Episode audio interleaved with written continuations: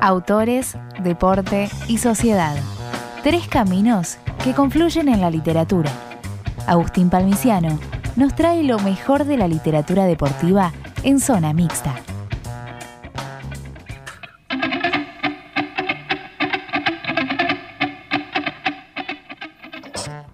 Último bloque de zona mixta y voy a tocar este botón rojo que tengo al lado que activa el nitro porque tenemos que meterle con toda a la columna del señor Parmiciano. Pero no quiero irme porque me voy a sentir en falta eh, de agradecer a nuestra querida amiga Julieta Sidner que nos grabó las nuevas versiones de nuestros separadores, nuestra intro, todo. Así que, Juli, muchas gracias por, ese trabajo tan hermoso que hiciste. Y bueno, ya está listo Palmi ahí con un libro, con un libro en la mano, listo para arrancar. Señor Palmiciano, ¿lo escuchamos? Sí, para hoy tenemos. La, última semana de junio es muy particular en cuanto a, la, a las efemérides, si se quiere decir de alguna manera.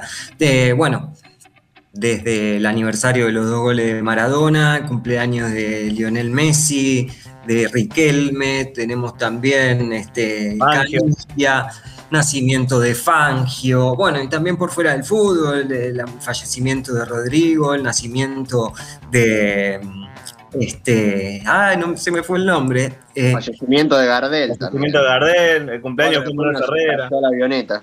Sí, ahí está el, nacimiento de, Ernesto Sábato también. Bueno, pero para hoy tenemos una historia que a mí me gusta mucho. Eh, espero que a la gente también y también al conductor de este programa le gusta mucho, ¿o no, Ezequiel?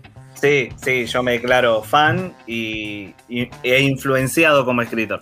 Exactamente. Bueno, vamos a hablar de, de un escrito por Jorge Luis Borges y Adolfo Bioy Casares. La gente nos dirá, ¿qué tiene que ver esto con el fútbol? Bueno, el deporte, y en este caso el fútbol, nos sirve como, un pretexto para contar la historia y la vida, en muchos casos. Y para hoy tenemos una breve ficción que a la vez es una suerte de efemérides, como estábamos anticipando. Es que Borges y Bioy narraron en los 60 una historia que nos suena muy, muy actual.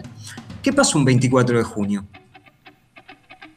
Entonces, a partir de, esta pregunta que estoy haciendo, no, no, era una pregunta abierta para que, para que charlemos, porque ya lo, estábamos charlando al principio, pero ¿qué es lo que pasó un 24 de junio? Bueno, en el texto que, vamos a, mostrar un fragmento en, unos breves instantes, eh, vamos a, contar cómo, cómo vieron eh, lo que podía llegar a pasar, si se quiere, ese, querés decir algo este, con, el, tema del que estamos hablando? No, sí, me, encanta cómo, bueno, se ve la habilidad, obviamente, de un escritor que no siempre tiene que escribir sobre lo que conoce ni sobre eh, lo que le gusta, porque si hay algo que sabemos es que Borges odiaba el fútbol, así que es raro encontrar una historia de él que, que tenga, que esté relacionada con el fútbol, aunque bueno, podemos decir que no es de él porque está firmada como Bustos Domenech, que es el seudónimo que usaban cuando escribían con, con Bioy, ¿no? Que Bioy, bueno, estaría baldeando baños si no hubiera estado Jorge, pero bueno. pero a continuación les quiero recitar el comienzo de esta narración. Viejo turista de la zona de Núñez y aledaños, no deje de notar que venía faltando en su lugar de siempre el monumental estadio de River. Y mientras uno se va adentrando en este, en este breve cuento eh, escrito por, por dos personas destacadas, Borges un grande de la literatura, se va encontrando con muchas cuestiones de la actualidad. Por ejemplo, la influencia de los medios de comunicación, el arreglo de partidos y también lo que nos estamos acostumbrando a ver en este último año producto de la pandemia, que son los estadios vacíos. Eh, vemos el deporte a través de una pantalla y escuchamos el fragmento y seguimos adelante. Ferrabás, ya hablé con Tefilipo y con Camargo. En la fecha próxima pierde Abasto por 2 a 1. Hay juego recio, pero no vaya a recaer, ¿eh? acuérdese bien en el pase de Musante a Renovales, que la gente sabe de memoria. Yo quiero imaginación, imaginación. ¿Comprendido? Ya puede retirarse. Junte fuerzas para aventurar la pregunta. ¿Debo deducir que el score se digita? Sabastano literalmente me revolcó en el polvo. Ay, no hay score, ni cuadros, ni partidos. Los estadios ya son demoliciones que se caen a pedazos. Hoy todo pasa en la televisión y en la radio. la falsa excitación de los locutores nunca los llevó a maliciar que todo es patraña. El último partido de fútbol se jugó en esta capital el día 24 de junio del 37. Desde aquel preciso momento, el fútbol, al igual que la vasta gama de los deportes, es un género dramático, a cargo de un solo hombre en una cabina o de actores con camiseta ante el cameraman. Bueno, ahí escuchábamos un fragmento, lo, pueden escuchar como audio cuento, para no decir audiolibro, lo pueden escuchar por YouTube. Y hay un mito que dice que leer a Borges es complejo, rebuscado y muchas otras cosas.